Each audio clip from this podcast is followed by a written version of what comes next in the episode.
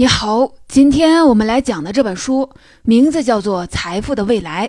这本书主要回答了一个问题：在未来的经济社会里，什么才是真正的财富呢？站在现在这个时点上，你可能时常的会感觉越来越看不懂我们身处的这个经济环境了。比如说，在技术领域，大数据、云计算、区块链、物联网、五 G 等技术日新月异；在经济领域，网红经济、平台经济、共享经济、平价经济等新的现象不断的涌现，有的时候还没等我们弄明白一个新词儿是什么意思、什么用处，下一个便接踵而至。我们能明显的感觉到自己正处在一个深度变革的时代，不管是社会还是个人，在财富积累的道路上，都需要面对越来越多的选择，越来越多的改变。那么，在这样充满不确定的时代，我们有没有可能在变化中看到规律，从而摸索到在未来财富增长的秘诀呢？今天的这本书就为我们提供了一个启发性的视角。本书的作者是日本知名的企业家佐藤航洋，他创立了具有国际影响力的上市公司以及在线支付服务，曾被美国福布斯杂志评为拯救日本的十位企业家之一。最令人吃惊的是，出生于1986年的他，在取得这些成就的时候还不到三十岁。小时候的佐藤航洋家庭环境非常的艰苦，单亲母亲一人把三个孩子拉扯长大，因此佐藤从很小的时候就开始思考金钱、财富背后的运行机理，以及一个人该如何通过自身的努力积累财富、改变命运。在大学期间，他开始创业。并从公司实务、资本市场、国内外经济动态中不断的获得启发。与此同时，他对于财富的思考也逐渐的深入。而我们今天要聊的这本《财富的未来》，便汇聚了他在过去的十五年中对于金钱、价值、财富这三个变量的思考成果。他在书中提出，近年来不断涌现的看似不同的经济现象，其实很多都是同一趋势的一部分，只是程度不同。以此为起点，他指出了当下经济社会正在发生的两大变化趋势：一个是从中心化到分散化；二是金钱与价值逐渐的背离，并在此基础上描绘出了他心目当中的财富的未来图景。在阅读这本书的过程中，我发现，虽然作者采用的事例主要出自日本或者是其他国家，但在国内经济社会中，咱们也能轻松地找到很多逻辑相似的例子。因此，在接下来的二十多分钟里，我将会将书中的观点拉进至我们当下身处的经济环境中，说一说本书希望向我们传达的两大经济变化趋势，以及在未来个人把握财富的关键到底是什么。首先，咱们来说说书中指出的当下经济社会发生的第一个变化趋势，从中心化走向了分散化。刚才我们提到，近年来大数据、云计算、区块链、物联网等技术日新月异，每年都会有新的术语不断的涌现。作者认为，如果我们一个一个的单独追踪这些技术热点，结果可能是什么都看不出来。而如果我们转变思维，不是盯着技术本身去理解它，而是去重点的关注它们为经济社会带来了哪些变化，就会发现这些技术正在共同支撑着我们的经济社会走向一个颠覆性的变化，那就是从中心化到分散化。具体是什么意思呢？咱们先从中心化说起。中心化系统最大的特征就是存在一个中心节点，这个系统中的所有的信息都是向这个中心节点集中的。比如说，一些全球连锁的超市，像沃尔玛、家乐福等等，是从全球采购商品，输送到它在全球各地的零售的商场，再卖给消费者。还有一些食品加工品牌会在各个城市里建立中央工厂。各个中央工厂会给它能够覆盖的最大市场半径里的超市、小店等零售终端批发自家的食品。还有，在石油、钢铁、汽车等传统的制造业里，存在着大量的供应链系统。每个供应链系统里，你都能看到一家规模较大的中心企业，它一手握着上游的供应商，一手握着下游的经销商，最全面的掌握着这个系统里的信息。在现代社会，从国际贸易到零售链、供应链，再到企业管理，纵观许许多多的经济系统，都能看到中心化所发挥的重要的作用。作者认为，我们之所以需要这样中心化的系统，是因为中心节点能够通过掌握信息来掌控全局。一旦系统中哪里出现问题，就可以快速的应对。在一个信息流畅不畅的环境中，让一个中心节点掌握最全面的信息，是资源配置效率最高的一种系统的结构。然而，进入二十一世纪之后，这样无处不在的中心化的局面开始发生了变化。先是互联网的普及，让信息流通速度越来越快，整个社会中的信息透明度越来越高，每个个体能够掌握到的信息越来越充分，这就使得很多时候不需要中心节点的帮助，个体之间就能够自发的进行资源交换与调配，有时甚至比存在中心节点时的效率更高。比如说前年非常流行的一个词 P2P 网络，也就是点对点网络。简单来说，P2P 网络能够让数据的传输不再通过服务器，而是在网络用户之间直接的传递。在这样的网络中，各个参与者既是资源、服务和内容的提供者，又是获取者。刘润老师在他的五分钟商学院里讲过一个例子，说迅雷用的就是 P2P 网络，用迅雷下载电影，电影并不是存在迅雷的中央服务器上，而是存在了我们每个人的电脑上。意思就是，假如你想下载某一部电影，迅雷通过网络检索，发现有两百人的电脑上都有，那么迅雷就会帮你从这两百人的电脑上同时下载电影的不同片段，然后在你的电脑上拼成了一部完整的电影。用户越多，下载速度就越快，而迅雷服务器并没有承担巨大的压力，这就是 P2P。P2P 作为一种让用户们自己服务自己的交易结构，其实就非常集中地体现了互联网对于现实世界的一个颠覆式的影响，那就是让我们所处的这个经济社会开始从中心化迈向了分散化。而后来，智能手机的出现进一步加剧了这种趋势，因为它把互联网装进了每个人的口袋里，使得人与人之间的信息阻隔进一步的被消除，每个人都有可能通过网络调动更广泛的社会资源。渐渐的，人们已经不满足于只在网络上进行信息、资金的交换，而是希望能够在生活的各个领域都享受到个体直接进行资源调配的便利。而面对这样的需求变化，新的商业模式也应运而生。作者在这里举出了三个典型的代表，分别是平台经济、共享经济、网红经济。如果你把这些商业模式放在一起看，就会发现，他们提供的都不是具体的商品，而是人与人之间的连接。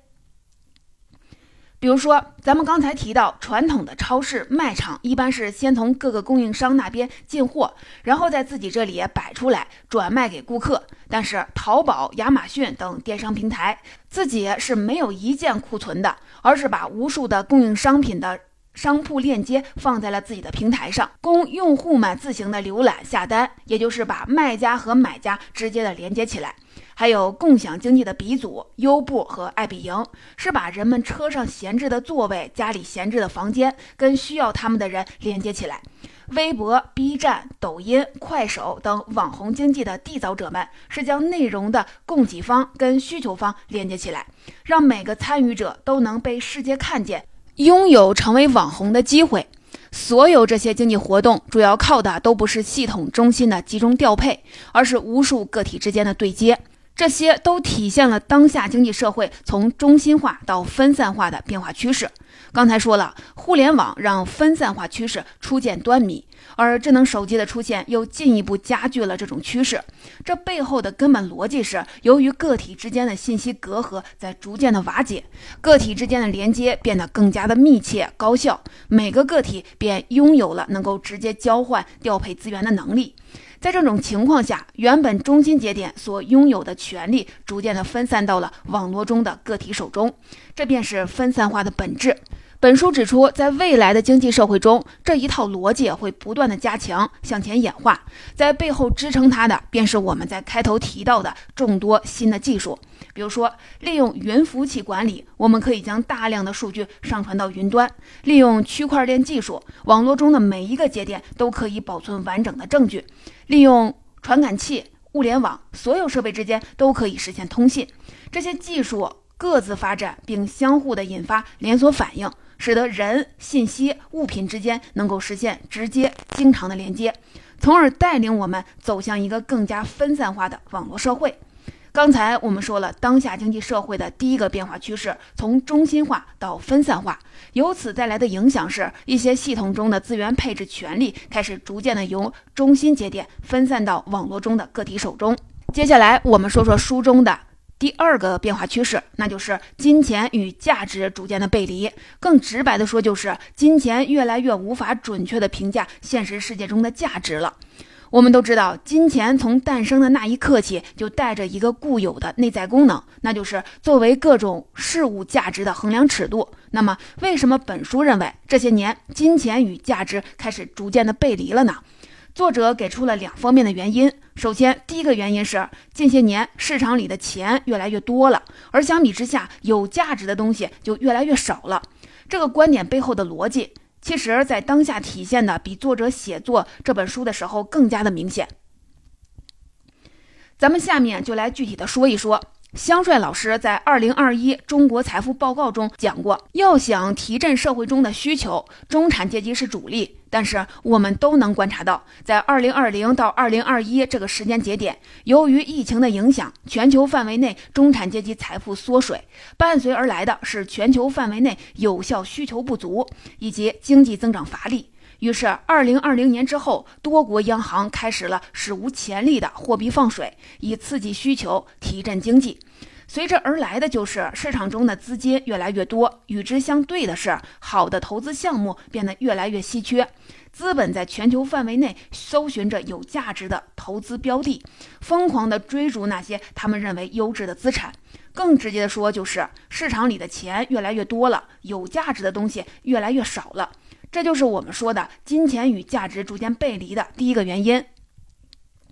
第二个原因是，越来越多的价值种类难以用金钱来衡量了。作者认为，在过去，人们主要关注的是实用性的价值，对物品来说，就是一个东西的实用性的功能；反映到人身上，就是一个人在物质层面能够创造多大的产出。这种价值比较容易用金钱来衡量。但是近些年，随着人类社会富裕起来，物质层面逐渐的接近了饱和，实用性价值的重要性便逐渐的减弱。与此同时，有两种在过去经常被忽视的价值类型，却越来越受到人们的重视。一种是社会价值。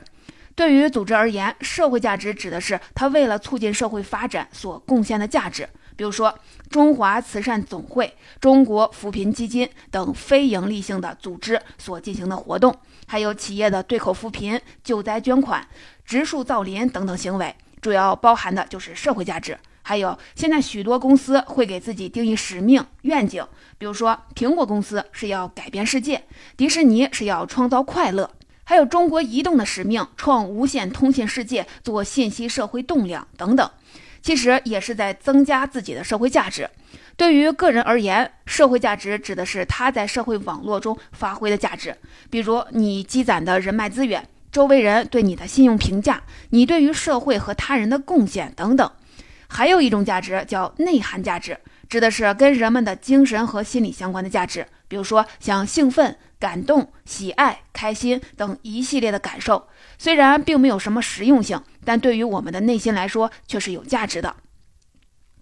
比如说，现在一提到海底捞的服务、泡泡玛特的盲盒、江小白的广告文案，我们总会说他们为我们提供了情绪价值，这其实就属于内涵价值的一种。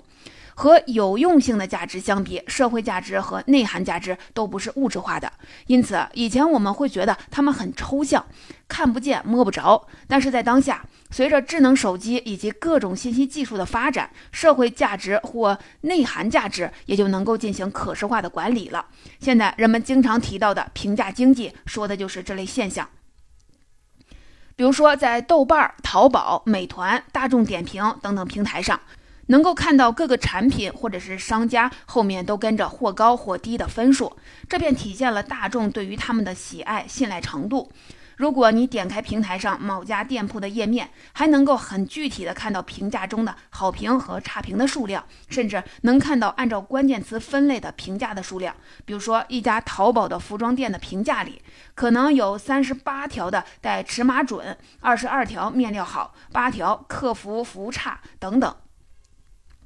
还有在微博、抖音等社交媒体上，一个人从他人那里收获的关注、兴趣、喜爱等感情，可以通过他的粉丝量、点赞数、浏览数、评论数等等数据来实时的掌握。微博现在还增加了情绪表达功能，长按某条微博右上方的点赞的图标，就能看到五个小表情。这个选项，你可以自行的选择要表达什么情绪。比如说，之前鸿星尔克为了河南灾区捐款了五千万，在官方的账号公布捐款数额的微博下面，有将近一万人选择了感动流泪的表情。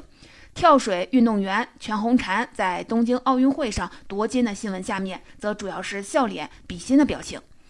到这里，我们总结一下刚才说的内容。本书认为，进入了二十一世纪以来，一方面市场里的钱越来越多了，有价值的东西却越来越少了；另一方面，越来越多的价值种类难以用金钱来衡量了，因此也就出现了我们所说的经济社会的第二个变化趋势：金钱与价值逐渐的背离。进一步的，作者指出，在这样的变化趋势下，人们逐渐的由金钱主义走向了价值主义，也就是由关注金钱本身转为关注金钱背后的价值根源，并且这里说的价值不仅包括实用性的价值，更包括社会价值和内涵价值。比如说，当下年轻人的游戏付费、直播打赏、偶像应援等等行为，开销不小，实用性却不大，但大家依然是乐此不疲。这可能就是因为很多的年轻人来说，实用性价值随处可得，而能够触动内心的内涵价值才是更值得追求的。在职业选择上也是如此。之前我听到过一个二零一九年的零零后高考志愿兴趣报告，调研数据来自约七十七万的高考考生。听完之后，我就感觉我可能已经跟零零后有代沟了。我自己是二零一四年参加高考的，当年报志愿的热门都是金融、经管这类跟钱有关的专业。但是根据这份报告，零零后是最无感的十大人文专业里面，竟然都包括了金融学、投资学、保险学等我们以前认为的专热门的专业。那么零零后最感兴趣的专业到底是什么呢？在人文类的专业里，高居前三名的是历史学、文物与博物馆学、考古学。这几个专业在我高考的那会儿绝对是冷门专业。在理工类的专业里，排在前三名的是心理学、法医学和数学。北京师范大学作为报告发布方，也给出了自己的看法。他们认为这样的趋势可能是受这几年流行文化的影响，比如说纪录片《我在故宫修文物》大火，综艺节目《国家宝藏》的爆红，还有《法医秦明》《白夜追凶》等大热的刑侦悬疑电视剧的出现。我认为，从价值的角度看，这些流行文化作品其实就是在潜移默化中提升了相关专业的内涵价值。学生们认为这些专业很酷，有巨大的意义和价值感，也就更愿意把它们作为自己的职业选择了。可以说，从零零后的人生观里，我们已经能够清晰地看到从金钱主义走向了价值主义的这种变化。不光是零零后，从八零九零这代年轻人身上，我们也看到了这种变化。比如说，从金钱主义的视角来看，一个毕业于顶尖大学、拿到超一流企业录用通知的年轻人，放弃入职而去创业，去追逐自己的文学梦、音乐梦，或者从事非营利团体等公益活动，是不太理性的。但是如果从价值主义的视角来看，这样的选择可能就是完全合理的，因为他们带来的内涵价值和社会价值的增量，可能远远就超过了实用性价值上的损失。还有，在当下，如果你问一个年轻人是想要一百万的现金，还是 B 站上的一百万的真人的活跃粉丝，可能不少的人就会选择第二个，因为一个有一百万活跃粉丝的 B 站 UP 主，在接下来一年中接到的广告费、通告费可能会远超一百万元。我们平时也会看到，网红人气越高，越怕失去粉丝、节目订阅者，反倒是不怕暂时没钱。因为他们都非常的明白，自己的价值就在于观众的兴趣、关注，金钱只不过是这种价值的可转换的形式。从这类现象，我们就能看到，在当下将个人价值转换成收益的环境正在不断的健全。你的个人价值能够更容易的换成金钱。也正因为如此，作者提醒我们，在未来，个人收入来源可以不再依赖于单独的某一家公司。对于真正有价值的人来说，公司只是发挥自我价值的多个渠道之一。上面我们说了当下经济社会正在面临的两个变化趋势，接下来就要回答最关键的问题了：在未来，我们普通人应当如何把握财富呢？其实讲完了前面所有的内容之后，这个问题的答案已经是呼之欲出了。你看啊，从中心化到分散化的变化趋势，让信息和权力由中心节点分散到了网络中的个体上。金钱和价值逐渐的背离的变化趋势，让人们由金钱主义走向了价值主义。那么，将这两句话中的关键词提取出来，我们就得到了本书的一个重要的观点，那就是在未来把握财富的关键便是个人价值。这里说的个人价值，既包括了技能、经验等实用性的价值，也包括情绪、好感等内涵价值，以及信用、人脉、奉献等社会价值。作者指出，未来我们尤其需要注意的是社会价值和内涵价值。在当下，关心这两类价值的更多的还是企业。比如说，我们经常能听到，企业经营中要注重市场形象、社会责任、信用积累；营销推广中要注重品牌的 IP 价值、产品的情绪价值、广告的娱乐价值等等。但是在未来，个人层面也要必须重视这些价值的建设。书中也针对这个问题为我们提供了一些建议。作者认为，作为个人想要提升社会价值，除了创业或者是参加非营利性的组织以外，更具有普适性的办法是先定义你的社会愿景。然后加入与你心中愿景相匹配的公司，也就是把个人层面的社会价值与公司层面的社会价值结合起来，让个人价值跟随公司价值一起成长。在现实中，许多企业之所以能够吸引优秀的人才，也不仅仅是因为高工资、高福利，还在于能够通过定义自己的社会使命，让志同道合的员工从工作当中获得更高的意义感、价值感。比如说，谷歌给自己定义的社会使命就是组织全世界的信息；脸书的使命是让世界连接更紧密。这些使命都是为了解决一些社会课题，也因此为员工的工作注入了更多的社会意义。说完社会价值，咱们再来看看内涵价值。针对如何提升内涵价值，作者认为关键在于找到我们自己热爱的事业，把工作的动力从赚钱变成热爱。他指出，在金钱主义的时代，成功的秘诀在于以经济利益为中心，最大化个人利益；但是在价值主义的时代，在内涵价值能够驱使经济的时代，情况可能会跟现在完全不同。越是以赚钱为目的，越可能会赚不到钱。而那些真正热爱某件事儿的人，才能最大化的从这件事儿里来获得收益。即使是发视频、做直播、写小说，那些真正享受、热爱这个过程的人，不仅更容易坚持，也更容易获得人气。我认为，作者在这里想表达的就是，内涵价值是一种无法靠欺骗获取的价值。如果你过不了自己这一关，就更无法从精神或者是心理层面去感染他人。从本质上来说，内涵价值的增长逻辑其实就是用微光吸引微光。也就是说，你只有先点燃自己心中的火苗，才能吸引更多的火苗向你聚拢。只有先提升你对自己的内内涵的价值，才能够提升你在市场上的内涵价值。最后，咱们来说说作者给出的一个最重要的建议，那就是面对人生的抉择、个人成长，我们要从价格思维转换为价值思维。比如说，在找工作这个场景里，传统的价格思维会告诉你，应该根据哪家公司开价高，哪家公司能更稳定、长久的给你支付这个价格，来选择你的就业单位或者是跳槽的单位。但是从价值思维的角度，我们应该优先的选择那些能够使个人价值获得最快增长的环境。如果一个人就职于大公司，收入高且稳定，但工作没有创造性，整天都在做一些重复单调的工作，那么他的人才价值不但不会提高，反而可能下降，甚至在几年之后就被机器替代了。反之，如果工作不够稳定，收入也不高，但是工作中能够掌握有价值的技能，能够充分的发挥自己的热爱和独创性，能够和以前接触不到的人物联系交谈，那么从价值思维的角度看，你其实已经把握住了财富的脉络，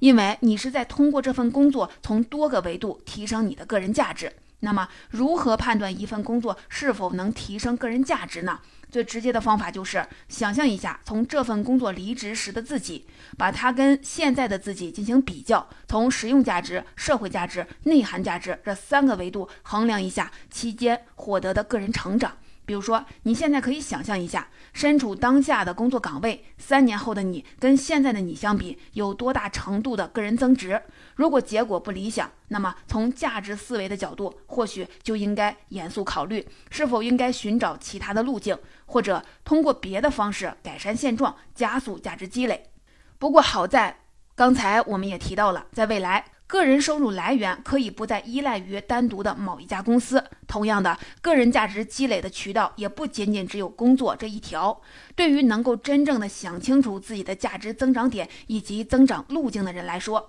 工作只是积累和发挥个人价值的多个渠道之一，并且这些渠道之间很有可能是兼容的。像近几年互联网上经常提到的闲暇变现、斜杠青年、IP 养成等等。其实就是在帮助我们探索个人价值增长的多种渠道、多种可能。